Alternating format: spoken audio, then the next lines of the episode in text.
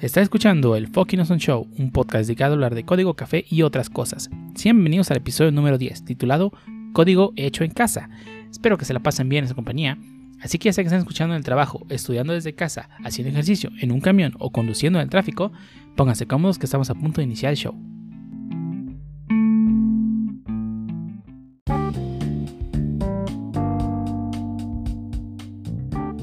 Iniciamos este podcast hablando respecto qué es lo que ha pasado esta semana. Y esta semana pasan muchas cosas muy interesantes. De, bueno, dos semanas en, en realidad, porque pues, eh, como saben, pues la semana pasada no hicimos podcast porque queríamos eh, adecuar un poco más los materiales que tenemos para futuros episodios y hacer un poco de documentación para los futuros episodios y tener nuestro board de Trello, que es lo que utilizamos para eh, tener organizados nuestra, nuestros temas a futuro y tags de preguntas y todo tipo de cosas que queremos resolver en, en futuros episodios y en el podcast, pues decidimos tomarnos una semana para poder, primero, varios episodios que queremos hacer con mucha más documentación, pues lo investigamos y se documentó. Y además otros episodios que queremos tener invitados, pues estamos tratando de concretar una, una colaboración con otras personas, pues para que puedan tener, este, sean bienvenidos a este podcast y pues no sea muy a lo a la brava, sino que sea un poco más planeado que es justamente pues por eso que decidimos dejar un episodio de, un episodio, una semana de buffer para que pues poder recolectar algo más de información y pues continuar con el podcast un poco más organizadamente. Además de que pues eh, también hemos, hemos estado trabajando algo ocupados en el otro podcast que tenemos que es el Stop the Whips podcast. Eh, justamente hemos estado trabajando un poco más, como aquel requiere un poco más de edición, no como este que es un poco más guionizado y pues no hay que, no hay que editar tanto en cuanto pues cuando se libera el episodio y agregar sonidos, ese tipo de cosas que pues este podcast no lo hace, pues se trata de pues, tratar de mantener una, eh, especie de control entre cada uno de los dos y pues que, cada episodio, que cada podcast sea independiente del otro, pero pues que, que tenga cada uno siga teniendo la calidad que pues tratamos de mantener y no solo mantener sino también mejorarla. Y pues no queremos que se interfiera en esto. Por lo que pues hemos estado planeando ya sea que eh, los podcasts hacerlos este, mm, quincenales para que intercalarlos con el otro podcast o que siga siendo de la misma forma, solo tratando de que pues no interfiera con, con, el trabajo que se hace del otro, ¿verdad? Porque pues digo, al final de cuentas los dos se graban en el tiempo libre de las personas y digo, al final de cuentas las personas encargadas de la edición y, distribución de todo el material pues tienen que tener tiempo eh, previo antes de la publicación ya que pues si no muy apresurado será muy apresurado y pues no, la idea no es quitar el tiempo inmediatamente a la persona y pues tenerla a las 12 de la mañana perdón 2 de la mañana editando un episodio. Por lo que hemos decidido que eh, los días de grabación pues van a tener que cambiar un poco digo para mantener la publicación semanal que hemos mantenido hasta ahora obviamente con cierto descanso de vez en cuando, pero los cuales se avisarán previamente, ¿verdad? También hemos estado viendo, bueno, vimos hasta últimamente la película de, de Superman Red Son, no la habíamos visto, se estrenó en febrero, una película animada de DC Comics, una adaptación del mismo, man, del mismo manga, del mismo cómic, eh, un cómic publicado en el año 2003 por DC Comics, pues, obviamente porque es Superman. Eh, el autor, pues, Mark Miller, es del famoso autor, autor Mark Miller, este que creador de Kikas, Wanted y todo ese tipo de series eh, del Miller World, eh, publicó este cómic pues, basado en la idea de que hubiera pasado si Superman se hubiese creado en la Unión Soviética y no en Estados Unidos, como pues originalmente pasó en el universo DC. Eh, Red Son, obviamente, pues la, nave espacial de, Superman cae en Ucrania en lugar de Kansas. Y pues empieza esto de que Superman se vuelve el el mayor símbolo de la revolución de las ideas soviéticas del comunismo, ¿verdad? Es una, es una idea muy interesante, eh, no, solo, no solo desde el punto de vista que pues, es un Superman completamente diferente de lo que conocemos, eh, sigue siendo, digamos, el campeón de la gente, no hace las cosas tan mal, o más bien, es, no es malvado en sí, digo, al final de cuentas hace cosas malas, pero pues al final de cuentas lo hace por el bien mayor en teoría, cosa que ya lo hemos visto en otros cómics, como, como al inicio lo fue este, el cómic este basado en el videojuego de, eh, ¿cómo se llamaba? Injustice, donde Superman mata a Joker eh, en un ataque tanto de ira. Digo, se entiende un poco, pero pues al final de cuentas creo que se sale un poco de su personaje. En cambio aquí el personaje sigue siendo el mismo, con sus mismos ideales, que es el campeón de la gente pero pues en un mundo donde pues no es América, sino es Estados Unidos, perdón, sino es la Unión Soviética, con los ideales del comunismo. Y al final de cuentas él mismo se da cuenta de las cosas que están mal ahí, pero trata de hacer a su modo, pero pues al final de cuentas, este, digamos que no, no, no logra ese, ese objetivo, que es este, ser el campeón de la gente y llevar el comunismo a todo el mundo y se vuelve una especie de dictador. Y la verdad es que es una historia muy buena. Eh, el cómic es del año 2003, como ya mencionamos. Eh, siento que el cómic eh, no es superior a la película animada, porque la película animada es muy buena. De verdad, los escritores de DC, de DC, del universo animado de DC deberían darles la oportunidad de escribir los personajes de las películas, porque la verdad es que las historias del universo animado de DC son buenísimas todas se adaptan de una forma no fiel al cómic y le dan su propio twist que hace que sea muy interesante y también adaptado para que, esas cosas de los cómics que se sienten muy viejas o se quedaron muy rezagadas del, año en la publicación como suele pasar, pues al final de cuentas todo todos los productos son eh, eh, productos de su época al final de cuentas. Todo medio pues al final de cuentas refleja un poco la época en la que fue publicado, sean de época o no. Y al fin de cuentas creo que es una muy buena adaptación esta del universo animado de DC. Eh, una excelente película animada y si tienen chance de verla pues les la recomiendo. Está en YouTube. La pueden alquilar por creo que 79 pesos que vendrían siendo como... Ya ni sé, se supone que son como 4, bueno, como 3 dólares. que sí, está muy de mala esta moneda. Pero bueno, ¿qué le vamos a hacer? Al fin de cuentas, esa, esa serie se la recomiendo mucho si tienen la oportunidad de ver la serie, leer la serie o de ver la versión animada. Cualquiera de las dos es muy buena.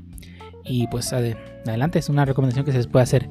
Y pasando a otro tema que nos gustaría adentrarnos en este podcast, ya que hemos decidido eh, cambiar un poco el formato en el que se publicaba, eh, el formato del podcast, que originalmente estaba dividido en cinco secciones, que era intro, una como especie de plática antes del tema principal, el tema principal y finalmente conclusiones para pasar a las despedidas hemos decidido pues mezclar todas esas partes, las tres partes principales del podcast, que son este, pues, el tema central y las conclusiones, en uno solo, pues, para que no se sienta el cambio tan abrupto a la hora de escucharlo. Digo, obviamente aceptamos todas sus, todas sus todo su feedback, todo lo que, todos los comentarios que quieran hacernos respecto a este formato, si les gusta o no les gusta, o pues, cualquier cosa que tengan que recomendarnos, pues estaremos abiertos a, a cualquier cosa que nos quieran decir, ¿verdad? Pero el tema que queremos hablar el día de hoy va a ser sobre un tema un poco escabroso. Y no tanto porque sea algo malo, que digo, puede llevar a consecuencias negativas o bien a actos negativos, que personalmente pues tratamos, trataremos de no hablar específicamente de eso, pero pues es que el día de hoy vamos a hablar de el homebrew y específicamente el homebrew de, de la consola, que en mi opinión, y dicho en la opinión de prácticamente todo el internet, es la mejor consola que ha creado Sony para jugar juegos de Nintendo. Así es, vamos a hablar del homebrew y la historia del homebrew del PlayStation Portable. Aquella consola bonita, barata, bueno, no tan barata cuando salió, ¿verdad? Pero pues ahorita la puedes encontrar prácticamente poco menos de 50 dólares. La puedes encontrar de segunda mano, pero en, perfecto estado, claro. Puedes encontrar mucho más barata por no tan buen estado, pero creo que 50 dólares es un precio muy bueno para una máquina que a pesar de ya tener 13 años en el mercado, no, perdón, 13 años, es de 2003, tiene 17 años en el mercado esa consola. A pesar de tener 17 años en el mercado, hoy en día sigue siendo una gran consola para jugar videojuegos. Y de hecho creo que me equivoqué, es del 2004. Ahorita estoy viendo en mis notas. 2003 fue el año en que se presentó en el E3. En el E3 del 2003 se presentó la consola PlayStation Portable y salió en el mercado en el año en diciembre de 2004 en Japón y en el resto del mundo salió en el año 2005, por lo tanto tiene 15 años. Eh, error mío. Eh, trataba de leer mis notas del podcast y me traté de adelantar un poco, pero pues bueno, cosas que pasan en las grabaciones, que cosas que no vamos a editar porque este podcast no es editado. Pero bueno, de todos modos, eh, la consola pues ya tiene 15 años y a pesar de tener tantos años el mercado y ser una consola tan vieja, la verdad es que es una gran opción para jugar videojuegos hoy en día. No solamente juegos vamos a llamarlos este, copias de respaldo. Al, digamos que yo tengo mi cartucho de Game Boy de Super Mario All Stars. O Super Mario Stars, perdón. Super Mario Super, Superstar Saga, Mario Luigi Superstar Saga. Y pues quiero jugar mi juego. Pero mi consola de Game Boy Advance ya no sirve. No tiene batería, le fallan los botones, etc. Puedo usar mi copia de respaldo. Para poder jugar en la, consola. Digo, ok. Entiendo que mucha gente, pues. Hablando de la piratería. Mucha gente utiliza la consola pues para jugar videojuegos piratas. Y, digo, no tengo nada en contra de que la gente pirate juegos. Claro, es una práctica ilegal. Y desafortunadamente muchas empresas creen que porque una persona piratea el juego, está perdiendo una venta. Lo cual e, es, la cosa más alejada de la realidad. Porque si yo compro un, compro un juego, pues lo compro y pues ya, ¿verdad? En cambio, la persona que lo piratea, estoy casi 100% seguro, y eso es en casi todos los casos, la persona que va a piratear el juego no pensaba comprarlo de todos modos. Por no tener el dinero, por no tener acceso a la consola, que en este caso estamos hablando del PlayStation Portable, digamos que sale un juego para Game Boy, ni siquiera tiene la consola, no tiene el dinero, no, no ni siquiera tiene, digamos que no tiene acceso, que, que hoy en día es algo muy común que simplemente quieres jugar un juego y no lo encuentres en físico y no puedas jugarlo y ya no esté en ninguna tienda digital, no tienes acceso a él, solo te queda pues utilizar una ROM para jugarlo. Así que no tiene nada que ver con, una pérdida de dinero, porque ese, ese dinero del juego que esa persona jugó, ya, ya, no, ya no estaba, ya no era para ti Nintendo, perdón, eh, no es para la empresa que, que, que fabricó el juego, no es para ti Sony, no es para ti Nintendo no es para ti Microsoft. Ese dinero no iba a ir para nadie, de tomos era una venta que no se iba a hacer. La persona que no tiene los medios, que pues eso personalmente a mí me pasó mucho en la universidad, que no tenía dinero para comprar videojuegos, me, decanté mucho por pues, hacer eh, jugar en videojuegos en, ROM, al final de cuentas. Que digo, hoy en día, afortunadamente ya tengo un trabajo estable, que pues puedo darme el lujo de comprar los videojuegos. Eh, todos los videojuegos que jugué en su momento, pues he tratado de adquirirlos, ¿verdad? De, la forma más legal posible. Digo, si yo ahorita voy a cualquier tienda, bueno, ahorita no, ¿verdad? Porque espero que estén cerrados, encerrados en sus casas y vendiendo en línea para pues que tengan, sigan teniendo ingresos. Y me voy en línea ahorita a Mercado Libre y busco a alguien que tenga el videojuego de Mario, Mario Luigi Superstar Saga, que es un juego que me gusta mucho de la Game Boy, y quiero jugarlo, si yo le compro a esa persona ese cartucho, la empresa que lo fabricó, en este caso Nintendo, y el fallecido Alpha Dream, que son los desarrolladores que desafortunadamente ya están en bancarrota, eh, si, si, yo quisiera comprar ese juego, ese dinero no iría para esas empresas, el dinero va a ir para la persona que tiene el juego. Y, y si no está en una plataforma digital, pues ¿qué otra forma me queda de jugarlo? Pues voy y lo adquiero. Pues uso la ROM y pues cuando ahora que salió el juego, el remake, el remaster para 3DS, pues lo compro en 3DS. Pero pues yo quiero jugar la versión original. Digo, es una forma de darle de vuelta el dinero a la empresa que, que desarrolló el juego. Digo, sé que, sé que entiendo que las empresas, pues al final de cuentas, mi dinero, pues mis 60 dólares que cuesta el juego no les va a, cambiar la vida. Pero si, pero si es un juego independiente, que en mi caso, pues yo lo llegué a hacer. Llegué a jugar Cave History en mi PSP y no pagué por él. Hoy en día tengo tres versiones de Cave History diferentes y las he comprado directamente pues, para que le llegue el dinero al desarrollador original. Porque en ese tiempo no tenía el dinero para hacerlo. Hoy en día que puedo darme el lujo de hacerlo, pues lo voy a hacer. Voy a retribuir el dinero al developer directamente. De la forma más directa que pueda. Si puedo hacerlo a través de una tienda digital, que estoy casi seguro que le va a llegar el dinero directamente, o una remasterización del juego, pues lo voy a hacer. Digo, al final de cuentas es la mejor forma de darle de vuelta ese dinero al developer. Y pues eh, digo, al final de cuentas tratar de un poco todos esos juegos que jugué en mi PSP, viejita, eh, con Hack y Homebrew, pues tratar de, devolverle ese dinero a, los creadores originales, ¿verdad? ¿Qué digo? O sea, volvemos a decir, no estamos en contra de, que la piratería, digo, al final de cuentas estoy casi seguro que la persona que va a piratear el juego de Tomos no, no pensaba gastar ese dinero, así que da igual. Pero sí me gustaría que pues todos los que en alguna vez hicimos cosas de piratería, pues tratemos de compensar esos errores tratando de pues, darle ese dinero a los desarrolladores originales. Y entiendo que no lo quieren hacer para las empresas, digo, si no le quieren dar su dinero de EA, estoy totalmente de acuerdo porque EA apesta. Pero si es un desarrollador independiente, por favor, a eso sí hay que apoyarlos todos. Eh, los desarrolladores independientes hacen los mejores juegos, con mejores ideas, ideas más atrabancadas, más locas hoy en día. Y son ellos a los que hay que apoyar y no tanto a las grandes empresas. Así que si alguna vez pirateaste un juego independiente, un juego indie, por favor, ve. Si, tienes, si tienes la, oportunidad, más bien, si tienes los medios para hacerlo, te recomiendo que lo hagas. Y si todavía no tienes los medios para hacerlo, no lo hagas ahorita. Espérate unos años, ya cuando tengas de verdad la oportunidad y los medios para hacerlo, pues adelante. ¿Vale? Pero bueno, dejando de lado totalmente el lado de la piratería, que era algo que quería hablar específicamente antes de meternos de lleno a lo que es el homebrew, ya que pues queremos hablar un tanto de la historia de cómo fue el homebrew de la consola PlayStation, cuáles fueron los, los exploits y puertas traseras que se descubrieron para poder hackear la consola. Y por eso quería dejar al lado lo de, lo de piratería, porque vamos a mejor específicamente en correr homebrew o también conocido como este custom, custom hardware, perdón, custom software o software y programas y juegos caseros programados pues, por developers independientes o por equipos independientes que no dependen de una empresa. Eh, es específicamente lo que me quiero enfocar. Cómo hicieron para correr código no firmado en la consola de PSP. Y empezamos con, la historia, que empezamos con la primera versión del firmware de la consola PlayStation Portable o PSP para más corto.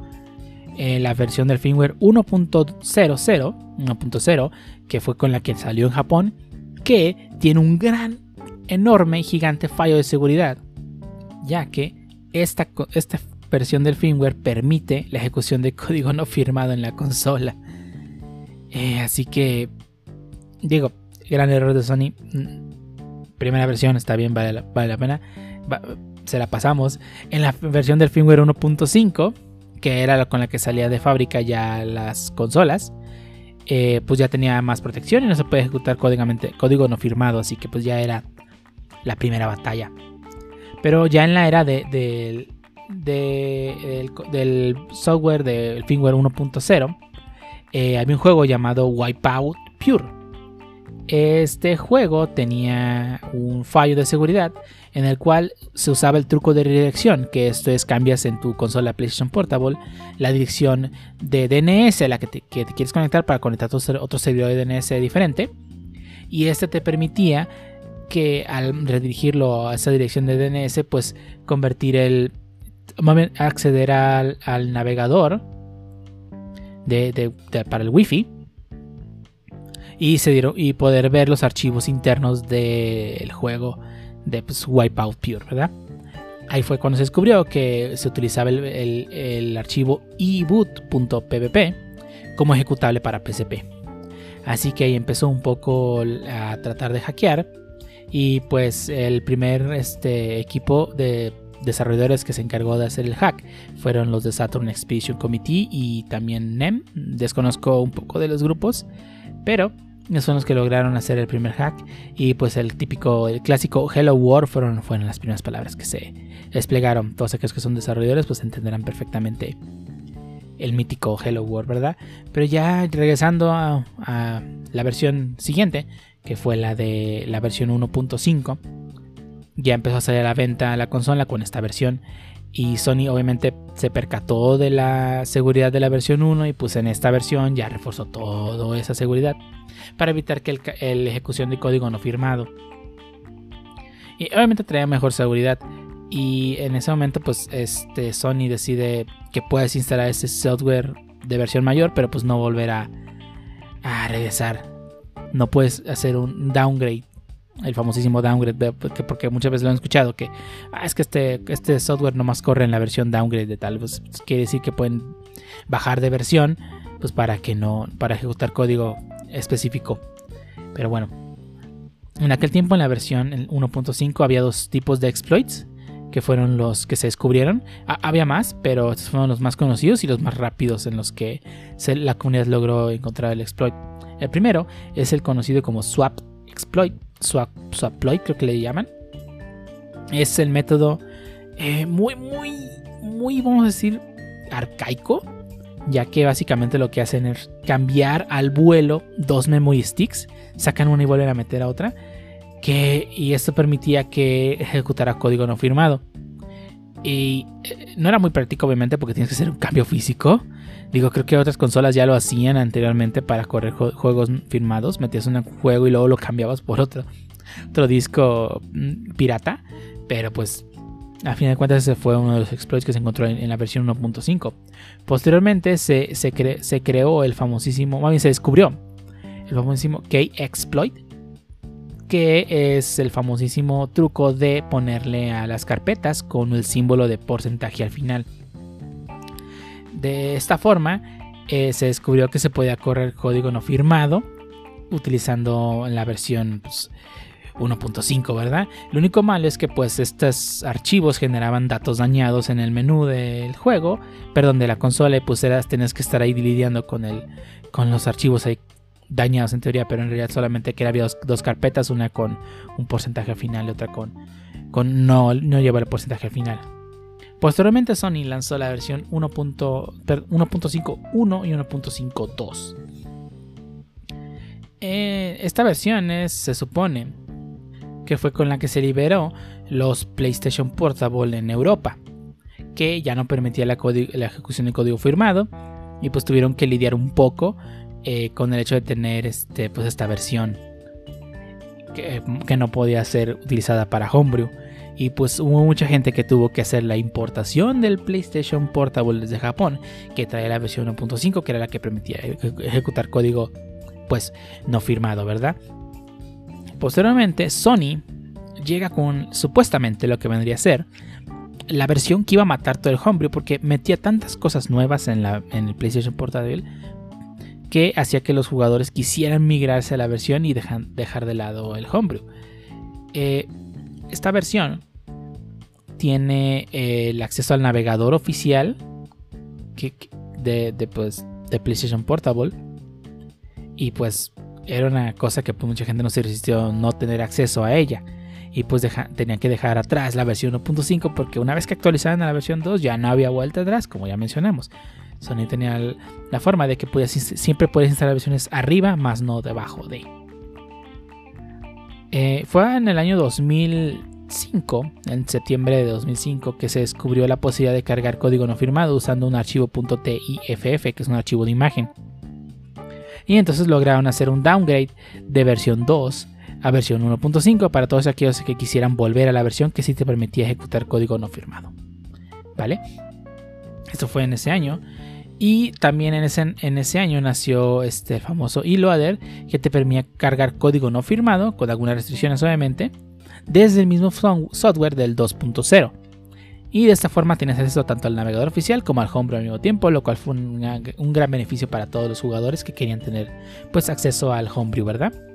Posteriormente eh, salió la versión 1.01 que fue la que no hizo absolutamente nada, pero lo único que, trataba, o sea, no tenía ninguna mejora para los jugadores. Lo único que sí era que se evitara correr el, el e-boot no autorizado, y, o sea, el código no firmado y pues evitaba que tuvieran acceso al homebrew, ¿verdad? Obviamente quien no quisiera pues no actualizaba y ya. Pero posteriormente cuando salió la versión de, perdón, cuando salió el juego de GTA Liberty City Stories, tenía un fallo de seguridad en el salvado, el cual te permitía ejecutar código no firmado. Así que Sony, Sony y, en este caso eh, Rockstar trataron de quitar todas las versiones de, GTA Liberty City Stories que contenían el fallo de seguridad y reemplazarlos por versiones que, que ya venían parchadas y que además traía la actualización de software necesaria para evitar que esto pasara. Pero pues todos los juegos de GTA que pues si tenían permitían ejecución código no firmado pues se volvieron oro en ese momento. Eh, si tenías uno te volvías a poder no millonario, te puedes devolver una gran inversión de tu dinero para venderlo. Posteriormente, en el año de 2006, en junio, tras la salida de la versión 2.5, que incluía nuevas mejoras en la rutina de seguridad, los programadores encontraron un nuevo exploit para poder acceder al, kernel y empezar un nuevo downgrade para otra vez bajarte de versión. Y otra vez volvieron a hacerle los downgrades de versión 2.5, 2.6 para regresar a la versión anterior, la 1.5, la que te permitía, ejecutar código no firmado. Y así fue durante mucho tiempo, que tenías que volverte a una versión anterior, que era la que permitía ejecutar código no firmado. Ya salió la versión 2.7 y 2.8 de PlayStation Portable, existían tres métodos para tener acceso al homebrew. El primero era tener una PSP con 2.6 o menor, y una placa que no fuese del tipo TA082, me parece. Eh, tener una, una, placa con la misma versión, la 2.6 o menor, y con la placa TA-T02, que era la otra. En la primera, podías bajarte a 1.5 y usar el exploit de GTA. Pero en la siguiente no podías bajar a 1.5, pero puedes hacer el exploit de GTA para correr ISOs no firmados. Y finalmente, cuando habías actualizado hasta los últimos firmwares, que Sony supuestamente pretendía que tuviesen todo mundo eso, tenías eh, añadiendo un explorador de archivos, pero pues ya no tendrías acceso a todo el homebrew. Serán las tres opciones que tenías al final de cuentas. Pero fue en agosto del 2006 eh, que aparecieron más fallos de seguridad en la librería de TFF o TFF, que es, la que es una librería para ver imágenes. O sea, estamos hablando de imágenes TIFF que permitía cargar Homebrew en las versiones 2.71 y 2.8 del PSP, usando el mítico e-loader, y que también permitían el downgrade desde esas versiones hasta la 1.5 que te permite ejecutar código no firmado, incluyendo las placas que supuestamente no eran posibles, que eran la TA0, la TA082, como ya mencionamos. Y, esto era muy grande, pues ya que a pesar que tenías el último software, pues ya podrías meterle Homebrew a tu PSP. Después llegó la siguiente versión, que fue la 2.8 y la este que, que se acercaba ya cada vez más el, verdadero objetivo, por ejemplo, no verdadero, una de las razones principales para tener Homebrew. En enero de ese año, del 2007, apareció el Hello World, en las versiones este, 1.81 del, software y también en la 3.0, ¿Ok? Se logró hacer el hack eh, para todas esas versiones. Supuestamente eh, Sony había lanzado una versión en la versión 3.0 que traía supuestamente la emulación, de la consola PlayStation 1 que te permitía pues, cargar juegos de PlayStation 1 en el PSP. Y pues todo el mundo quería eso, o sea, era una razón por la cual está en, la, última versión del, software, que puedas tener acceso a estos juegos. Que de hecho, pues puedes, por ejemplo, la Metal Gear Solid Collection, que traía todos Metal Gear, también traía el código para que jugases este, eh, Metal Gear Solid 1 en tu PSP. Parece que en ese entonces tendrías una de dos opciones, o elegir el software firmware oficial, que era la versión más nueva, la 3.03, o quedarte en el firmware 1.5 que ya para ese tiempo ya tenía dos años en el mercado. Pero, inexplicablemente, otro fallo de seguridad, el famoso exploit, y que tiene que ver de nuevo con GTA, eh, apareció en esos momentos y permitía la ejecución de código no firmado en ese firmware. Solo servía la imagen no parchada, que era muy escasísima, como ya comentamos, que pues, si tenías esa versión, pues ya ganabas mucho dinero si la vendías. Y pues empezaron los tiempos en los que empezó a costar todavía más. Se vendía como oro esa versión, pero te permitía hacer el downgrade a la versión que tú quieras y además ejecutar código no firmado en la última versión de la consola. Después de eso llegó a la versión 3.1 y la 3.5. Eh, cuando toda esperanza estaba, parecía perdida para aquellos que no pueden hacerse, hacerse con el GTA, porque era estúpidamente caro en ese tiempo, en junio del 2007 aparece en portada de las principales páginas del, de PlayStation Portátil, de Hacks obviamente, un downgrade para la versión 3.5. Llegados a ese punto, todas las PSP se, podían bajar hasta la versión 1.5 y podían ejecutar código no firmado. Y eso se permitió o fue posible gracias a la salida de un juego llamado Luminis Puzzle Fusion. Que eh, obviamente, como era de esperarse, desapareció de las tiendas inmediatamente. Y obviamente quien lo tenía pues podía hacerse rico, ¿verdad? Pero que este tiempo duró muy poquito, ya que poco después de eso apareció el método supuestamente definitivo para no solo hacer downgrades de la consola y, incluso resucitar consolas que hayan sido briqueadas. Porque desde el inicio más de una vez pasó de que los usuarios llegaban a dañar su PSP, a dañar la flash, la memoria interna de la máquina, y pues a fin de cuentas quedaba inservible y una de dos, o tenía que ser reparada por Sony mismo y mandarles la consola para que la repararan, o instalar algún chip para que esta se cambiara. Y obviamente el chip y este cambio pues era tenía un costo muy elevado, así que si no tenías el dinero para hacerlo y ah, o tu consola ya no tenía garantía, pues tenías un hermoso ladrillo hecho de, por Sony. Pero en agosto de 2007 apareció el método definitivo. no solo para resucitarla, como ya mencionamos, sino también para downgradear, el método Pandora. Y todo lo que necesitabas para hacer esto era una batería original de serie y una memory stick normal y corriente. Y con eso tenías acceso al método Pandora para resucitar y downgradear tu PSP a una versión que pudiese correr código no firmado. Pero el riesgo de acceder a la flash y modificarla podía llegar a corromper nuestro sistema, obviamente, y dejar un papeles bonito hecho por Sony. Así que en ese tiempo, un usuario, ya se haya autodenominado Dark-Alex, fue uno de los más influyentes en esta época. E iniciando el año 2006, eh, comenzaban más investigadores de, los programadores para ver qué podían lograr. A partir del update.pb oficial de Sony, que es un archivo que pues, nos proveía Sony para actualizar la consola, eh, mediante encriptación los archivos que componen uno a uno pues, habían logrado hacer una, una versión custom del firmware que no tocaba la flash y que les permitía hacer un Doom del firmware original para conservarlo y emularlo desde la stick conservando las ventajas del Mighty Software 1.5 sin que estuviese viviendo dentro de la flash, sino vivía en la memoria, la cual se podía sacar y mover sin ningún problema, evitando así que se llegara a briquear la consola.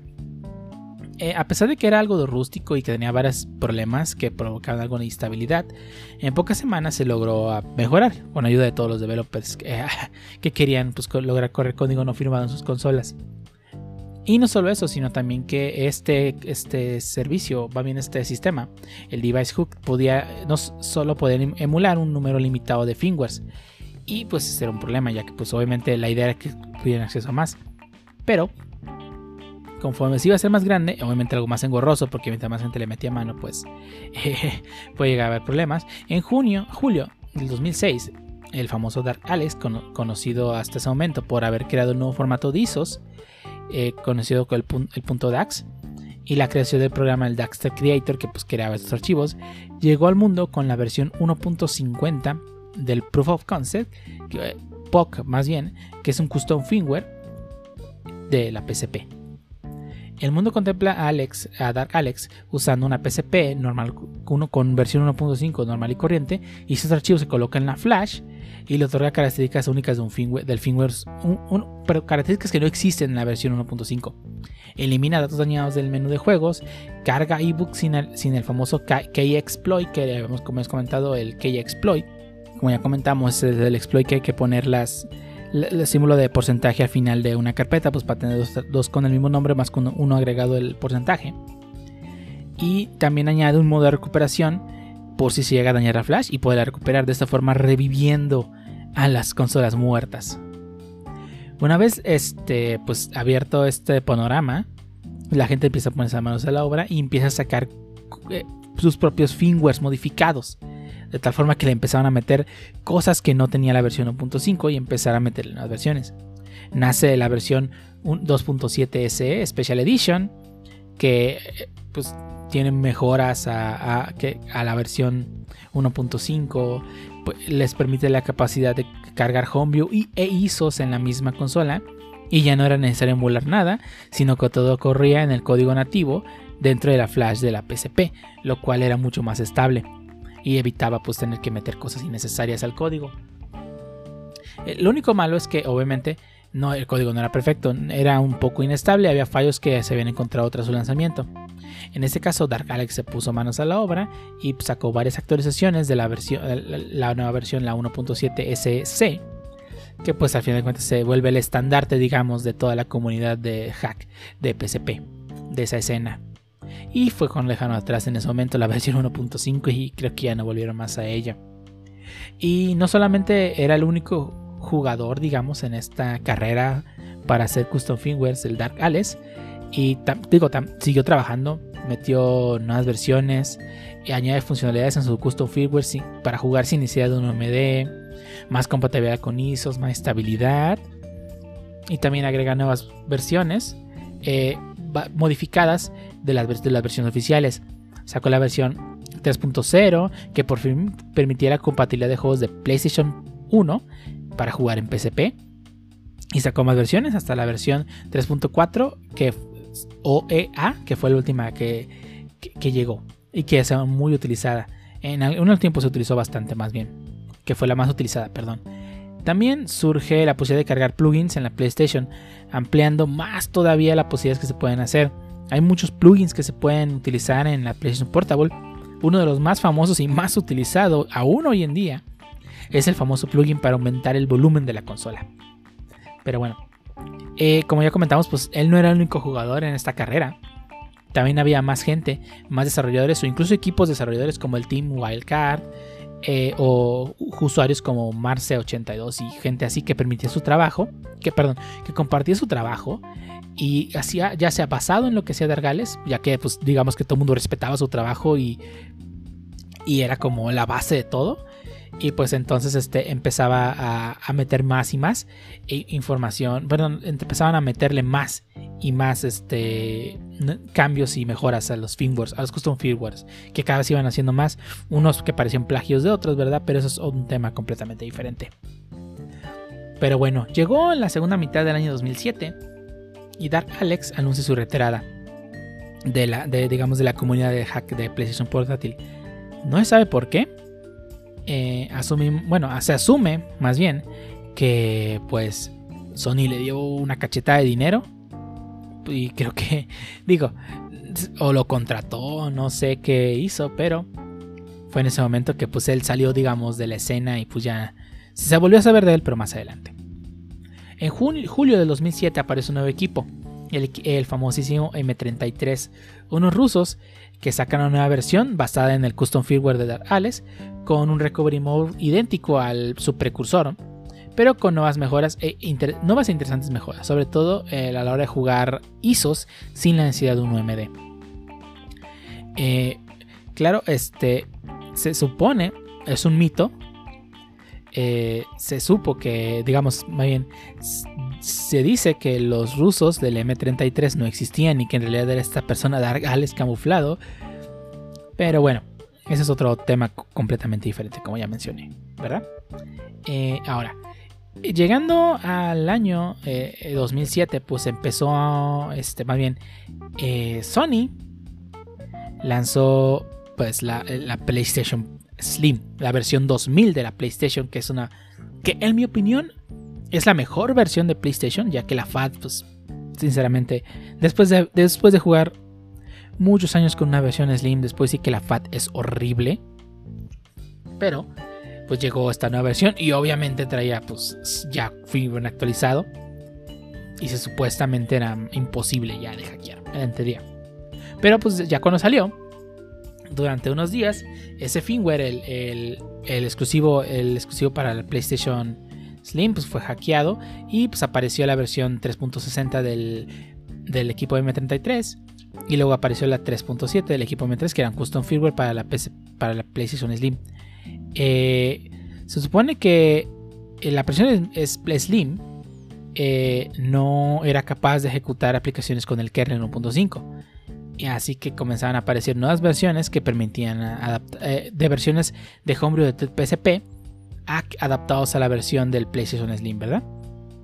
pero bueno, el tener dos versiones, una para el FAT y otra para el Slim, pues no era muy bueno, ¿verdad?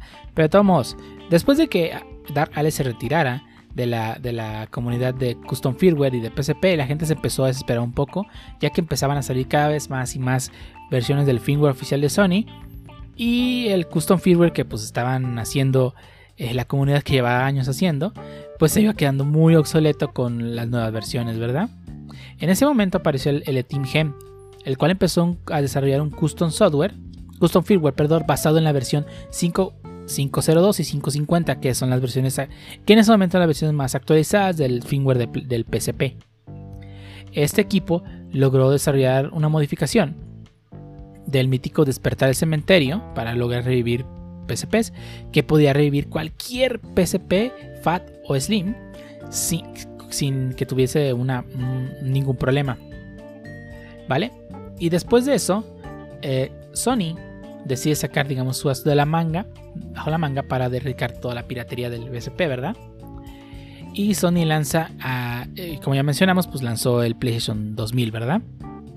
Que supuestamente llevaba una placa que supuestamente impedía el uso del método Pandora, que ya mencionamos que era el que permitía prácticamente ser todo. Que de hecho, fun fact, el método Pandora es incluso utilizado por la misma Sony para revivir consolas muertas, así que digamos que es un método oficial en teoría. Pero bueno, liberó esta versión del PSP 2000 que tenía esta placa que impedía el famoso uso del método Pandora y supuestamente ya no era posible hackear, ¿verdad? En, el mismo año de 2008, Sony presenta su nueva consola PSP, la PSP 3000, la Slim and Bright, supuestamente así se nombra con la comunidad, ya que es muy similar a la PlayStation 2000, nada más que tiene la pantalla más brillante. Que pues supuestamente carga más rápido, etcétera, pero creo que la mayor diferencia es que tiene la pantalla más brillante. Y además que pues salieron muchas versiones de muchos colores, ¿verdad? De ahí podemos ver las versiones azules, las verdes, etcétera. Eh, esta, esta PSP incluye esa famosa placa maldita, que así la denominó la comunidad, que pues, no permitía la ejecución de código eh, este, no firmado y de copias de seguridad. Que recuerden, son copias de seguridad. Tengo mi cartucho, no lo quiero usar, es una copia de seguridad. Vale, pero en ese momento tuvieron que pasar unos cuantos años para que volviera a la luz sobre la comunidad de hack del PlayStation Vita, perdón, del PlayStation Portable. Y de nuevo, otra vez, eh, se encontró un fallo en la seguridad de las librerías de TIFF, que son las librerías para imágenes, dentro de la en el, el software, en el firmware 0.5.03 por un desarrollador llamado se llamar Dave, la cual permitió al usuario cargar homebrews, aplicaciones caseras que pues, hechas por los mismos usuarios, y ese exploit fue conocido como el Chick Gen este exploit consistía en una imagen de código alterado, la cual esta imagen eh, debía ser visualizada en el XMB. Y al, presentarse el error, la PCP se reinicia sin cargar los módulos de carga de la firma de Sony. Al ser un exploit en modo usuario, solo permitía la carga de código Homebrew, así que no permitía ni copias de seguridad, ni plugins, etc. Se requerían varios intentos para, intentos para lograr el resultado deseado, ya que a veces solo se apagaba la PSP y no la reiniciaba, lo eh, cual era pues volver a intentarlo, ¿verdad? Después de esto, otro usuario, conocido como Matías, descubrió otro exploit, pero aún no podían instalar custom figure en la consola sin que esa pudiera llegarse a briquear, o sea, llegar a dejar inservible. Y como recordemos que en esas versiones el método Pandora ya no era posible, pues era imposible revivir la consola. Y ya una vez siendo un brick pues, o un es muy caro. Vale. Después llegaron los famosísimos eh, Xenogears and Becus 25, los cuales sacaron el primer custom firmware Enable para la versión 5.03, que solo era una modificación de la versión 5.0 M33, eh, que, era, la versión que se había estado usando en la comunidad hasta ese entonces. Eh, afortunadamente este, este, enabler tenía todas las características del custom firmware. Ya saben, carga de ISOs, este código no firmado, homebrew y juegos de PSP, plugins, todo eso. Pero tenía un pequeñísimo, pequeñísimo detalle. Eh, este exploit se borraba cuando la consola se apagaba y tenías que hacer el proceso nuevo cuando encendieras tu PSP, lo cual pues no es un método muy efectivo, ya que pues si llegas a apagarlo pues tu consola tendrías que volver a hacer el exploit, ¿verdad? Eh, con el paso del tiempo eh, el exploit de la imagen TIFF fue modificada y mejorada, permitiendo una modificación un poco más este, estable, llegando a que pues este este exploit que ya mencionamos que pues no simplemente era efectivo la, en la primera vez, sino que tienes que volverlo a realizar por si no llegaba a funcionar, se logró mejorar de tal forma que tanto en el primer, primero o segundo intento ya se lograba que este exploit funcionara. Mientras tanto, el equipo, eh, perdón, se continuaba con el desarrollo del firmware Enabler, el equipo este, Team Gen no se quería quedar atrás y lanzó una versión nueva, ¿verdad? Hoy en día este exploit, el de Chicken, ya no se utiliza eh, hay modificaciones que permiten ejecutar el exploit con un simple input sin necesidad de visualizar la imagen que fallaba mucho y era inestable, pues ya no se utiliza, ¿verdad? Ahora, Sony continuaba lanzando versiones pues para evitar estos que la gente pudiese tener código no firmado en sus consolas, ¿verdad? no se quedó atrás, siguió lanzando actualizaciones. Los juegos nuevos que iban saliendo para la PSP necesitaban firmware más nuevo. Y pues no puedes entrar a la PCN y ni jugar online si no tienes la última actualización. Lanzaban parches, este, los usuarios para los custom firmware. Eh, uno de los parches más sonados fue el de Prometheus, el cual fue compatible con los firmwares de Dark Alice y del Team Gen. Y que además era compatible con el gen de las placas malditas, supuestamente. Y pues este siguieron ahí, ¿verdad? En el 2009, Sony volvió y sacó otra versión de la PSP. En este caso fue la PSP Go, la cual cambia completamente el diseño. No sé si la recuerden que pues era slider, tenía la pantalla, la pantalla guardaba los botones debajo de ella. Deslizabas la pantalla hacia arriba y descubrías los botones. Era un diseño bastante, se veía muy bien. No creo que jugar juegos en esa cosa fuese lo más práctico. Personalmente nunca he tenido una en mis manos, pero digo, se ve bien, pero no creo que sea cómodo jugar en ella. Pero las PSPs en ese tiempo ya venían con la versión 5.7 del software, no solo la Go, sino también la PSP 3000. Y pues supuestamente no se podían hackear, ¿verdad? Pero eh, nuevamente tuvieron que pasar un año para que los usuarios pudieran ver la luz, digamos, en sus PSPs y pudieran tener acceso a nuevos exploits encontraron un exploit en modo usuario en la versión 6.3. O sea, tú, imagínate, estaban en la 5, ahora hasta la 3 lograron con el demo de Patapon 2. Este exploit fue llamado Halbite Loader, el cual permitía cargar homebrews, pero no había custom firmware todavía. Pero poco más tarde ese mismo exploit fue encontrado en la versión 6.3, 6.31, 3.5 y 3.6 en el demo del juego llamado Everybody's Golf. Eh, poco tiempo después, eh, muy poco tiempo después más bien, eh, aparecería el primer gen, el Homebrew Enabler, Enabler perdón, por parte de un usuario llamado Total Noob. Pues de Total Noob no tiene nada, porque para eh, todos los firmwares que mencioné logró tener ese Homebrew Enabler. A pesar de que era en modo kernel y que no permitía la carga de ISOs, por modo kernel significa que tiene que entrar desde por debajo nivel y el modo usuario es que pues en la misma capa de usuario se puede hacer, o sea, eh, uno es desde muy bajo nivel, sin llegar a ver el menú del PCP y luego ves el menú del PCP. Pero bueno, esta versión del el Homebrew Enabler para todas las versiones del usuario Total Noob eh, no permitía la carga de ISOs ni de juegos de PlayStation 1. Todo esto porque el autor así lo desarrolló. Eh, para ello se tuvieron que crear nuevo software no firmado, o sea, Homebrew específicamente, que eran ISO loaders, plugin loaders, etcétera, ¿verdad? En la versión 6.20 permitía downgradear la versión de la PSP y así puedes llegar a la 5.3 donde ya puedes ejecutar prácticamente todo, ¿verdad? Pero eh, además en ese tiempo se logró lo que al parecer no era posible y por fin se logró porque recordemos que pues tenías que reiniciar, se reiniciaba la consola se ¿verdad? Eh, poder dejar el Homebrew en Elbor de forma permanente en la PSP. Es decir, que si se apaga no desaparece. Inmediatamente después del lanzamiento de esta este Homebrew Network, el famosísimo equipo Team Pro lanzaron custom firmware eh, compatibles con cualquier PSP a la fecha, ya fuese el 1000, 2000, 3000 o el Go. Hubo varias peleas, ya que el usuario Total Noob mencionaba que Custom Firmware Pro solo era una versión de su. solo era un eh, custom firmware que permitía módulos de carga de ISO, lo cual provocó que, digamos, este usuario pues dejara de trabajar en eso, ¿verdad? Actualmente el Custom Firmware Pro es el más usado por aquellos usuarios que tienen la placa maldita, pero bueno. Eh, un usuario japonés llamado Neuron empezó a desarrollar custom firmware basados, en el M33, que como recordamos ya tiene mucho tiempo los usuarios con esa cosa trabajando, utilizando módulos de gen, eh, Homebrew Enable, eh, llamado Minimum Edition, estos custom eh, perdón, el custom firmware se llamaba así, Minimum Edition.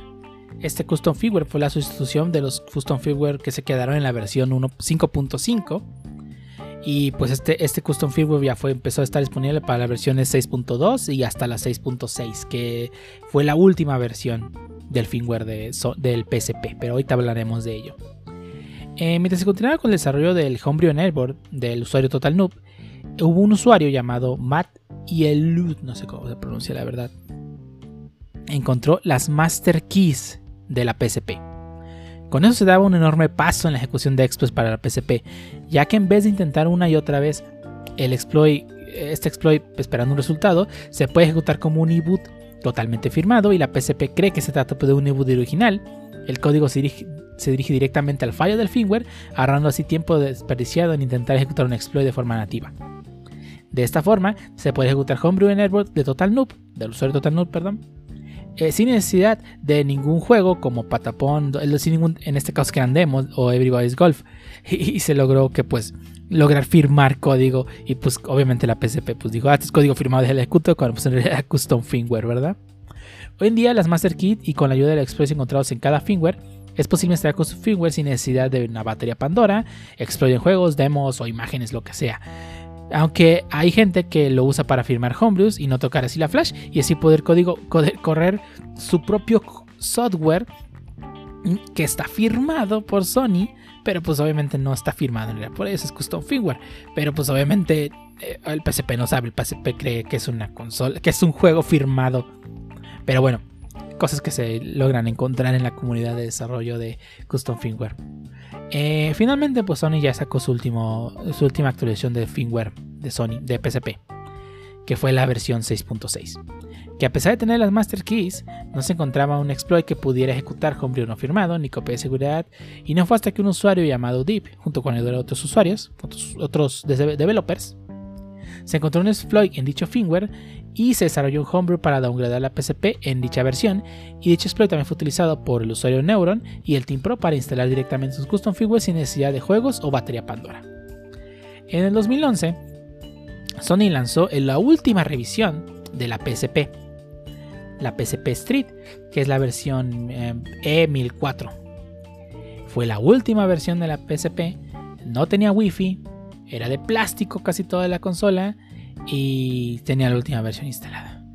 Eh, esta PSP no supone ninguna amenaza ya que pues prácticamente ya tenían todo lo necesario para hackearla y pues fue inmediatamente hackeada casi el día que salió.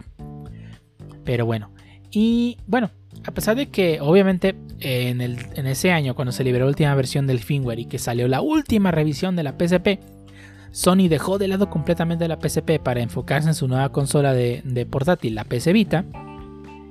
El homebrew continuó y continuó y continuó. Los usuarios siguen sacando custom firmwares. Han salido nuevos métodos para revivir las PSP briqueadas. Pero al final de cuentas, pues, le ganaron, digamos, la batalla a Sony. Sony terminó el ciclo de vida de la PSP. La dio por que ya hizo su trabajo, ya cumplió y los usuarios la siguen usando para hacer sus custom firmware.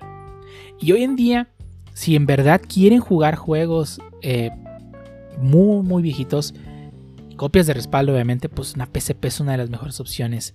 Si, si tienes una, un juego viejo, tu consola no sirve, en lugar de tratar de conseguirte una consola nueva de Super Nintendo, NES, GBA, lo que sea, puedes correr estos juegos como copia de seguridad en tu PSP. Además que hay muchos juegos que también ha sacado la comunidad exclusivos para la PSP que nunca llegaron a las tiendas, que son código completamente de ellos y que puede correr en la PSP.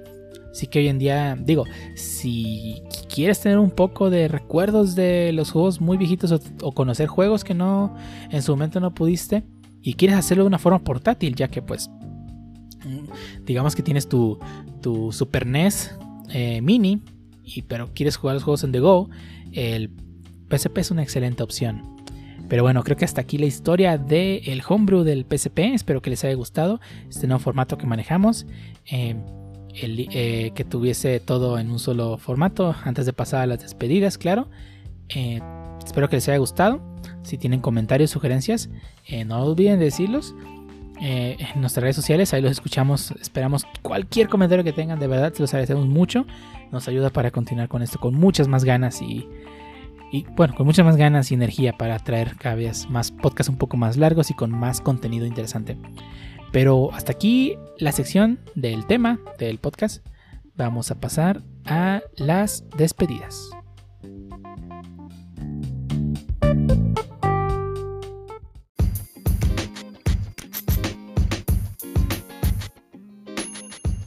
Sin más que añadir, solo, lo que, solo nos queda agradecerles a todos los que nos escucharon durante el transcurso de este décimo episodio del Fucking un Show, así como todos los que nos acompañaron a la hora de grabar este episodio.